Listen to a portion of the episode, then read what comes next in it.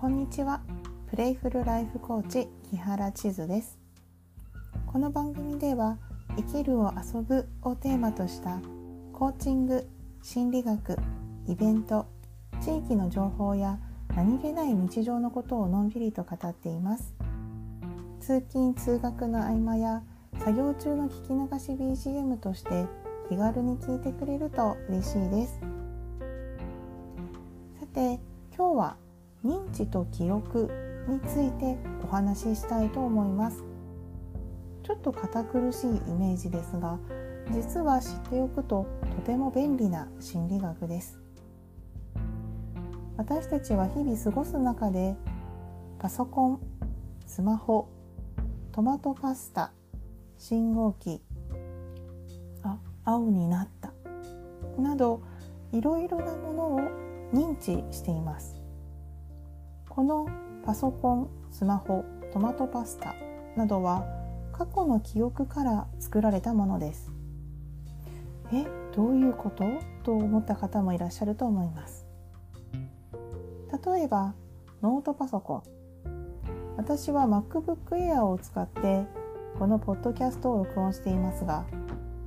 MacBook Air を丸ごと物理的に脳みそに突っ込んで認知をしているわけではなく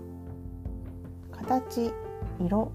質感使い心地タイピングする音起動音など五感を使って得た情報それを使って MacBook Air を脳で認知しています。つまり人間は情報によって物理的なものを認知しているということになります。そしてその情報の捉え方は人によって様々です。続けて MacBook Air に例えて言いますと MacBook シリーズは筐体に低炭素アルミニウムを使用しております。そのためタイピングをするときに手をキーボード部分に置くと手首の上手の腹の部分がひんやりとする感触があります。私はその感覚がとても好きです。しかし人によってはこのひんやり感がとても苦手に感じる人もいるでしょう。筐体の素材が異なりひんやりと感じないノートパソコンも世の中にたくさんあると思います。同じスペックで同じサイズのノートパソコンなのに繊細な感覚がこれは好きこれは嫌いこれは使いやすいものこれは使いにくいものなどの認知と概念に変わっていきます。あなたの周りにもお気に入りのものがあると思います。それはどんなところを評価してそばに置いていますか？もしよかったらじっくりそれを観察して私は何が良くてこれを手に入れたのかな？なんて考えるのもいいかもしれませんね。そして人間は過去に見たこと感じたことがあるものしか認知認識できない生き物です。次の言葉を聞いてください。マルタ・フィリグリー。マルタ・フィリグリー。この言葉を聞いてあなたは何を思い出しましたか？実はこれマルタ共和国の伝統工芸品である銀細工のアクセサリーの総称です。私はパッと聞いた時何か機械の部品の名前かな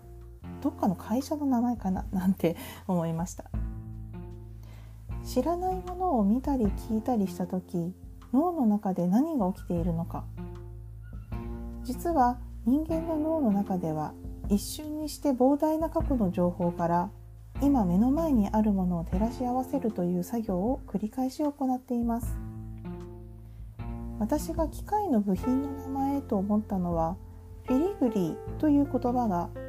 フィルターやグリスなど機械周りで使うものとして知っていた単語とフィリグリーを照らし合わせてこの言葉が似ているからこういうことかな。と認知したわけです。アクセサリーなんてみじんも思いつきませんでした。そこからマルタ共和国という言葉から自分の中にある国という記憶と概念。伝統工芸品イコール創作物なんだなという記憶と概念。銀細工のアクセサリーイコール銀色で綺麗なものという今まで持っていた記憶と概念からこのマルタ・フィリグリーが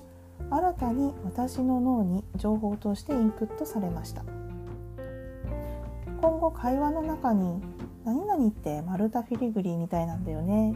なんてフレーズを聞いたら私はパッと「あ何々って銀細工のアクセサリーみたいってことか」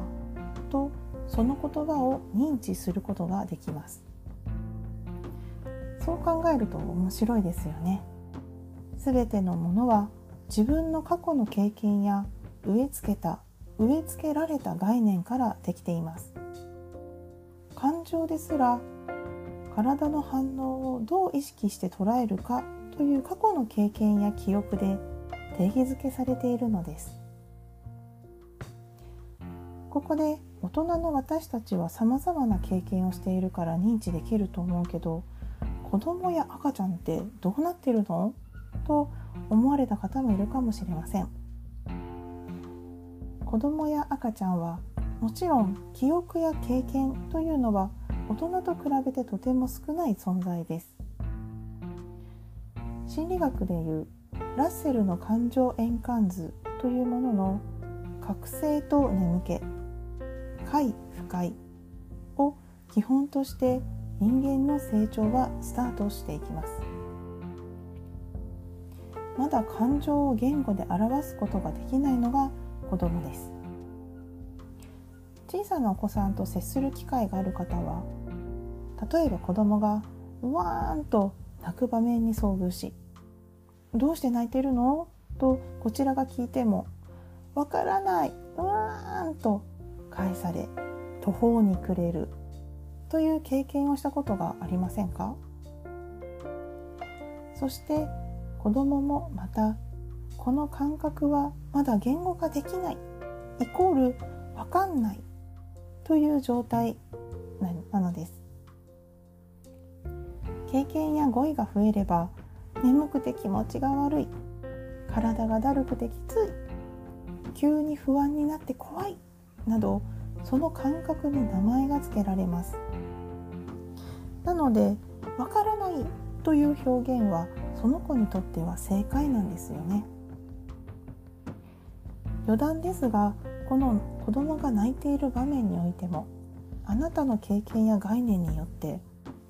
泣いてるってことはどこか痛いのかしらという不安になったりわからないとごまかして私を困らせようとしてるのかしらという怒り。ただ泣きただけなのかな？という冷静な気持ちなどこの場面の捉え方認知認識が変わってきますよね。ちなみに赤ちゃんはですね全く情報ゼロで生まれてくるわけではないんです。赤ちゃんでも好みや個性ってありますよね。私は同じ男の子の兄弟を育てておりますが同性の兄弟でも全く違いました。実はこれ DNA が関係していると言われています。先祖代々引き継がれてきた遺伝子の情報が最初の部分を形作ります。なのでお父さんお母さんではなくおじいちゃんおばあちゃんおじさんおばさんに趣向が似てるなんて話がよくありますよね。じゃあ遺伝子に刻まれているのなら変えることってできないんじゃないの？と思うかもしれませんが人間は遺伝子だけに依存せず環境によって影響を受ける生き物ですそのため概念の書き換えが可能な生物ということになります。認知のメカニズムはいかがだったでしょうか？何気なく生きていく日々の中で私たちは絶えず認知認識選択行動をしています。それは過去から積み上げてきた経験や情報父や母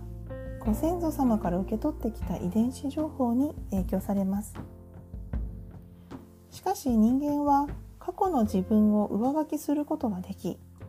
必ず今までの自分を乗り越えることができる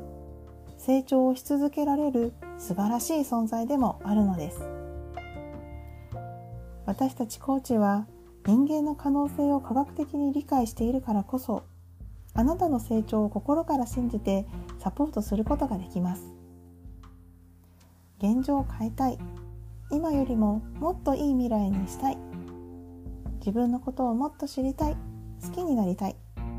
自分の人生を楽しめるようになりたい。一つでも当てはまる方は是非コメントをください。いかがだったでしょうか？今朝や日中にお聞きの皆様どうぞ良い一日をお過ごしください。夜寝る前にお聞きの皆様素敵な夜をお過ごしください。最後までお聴きくださってありがとうございました。またお会いできるのを楽しみにしています。プレイフルライフコーチ木原千鶴でした。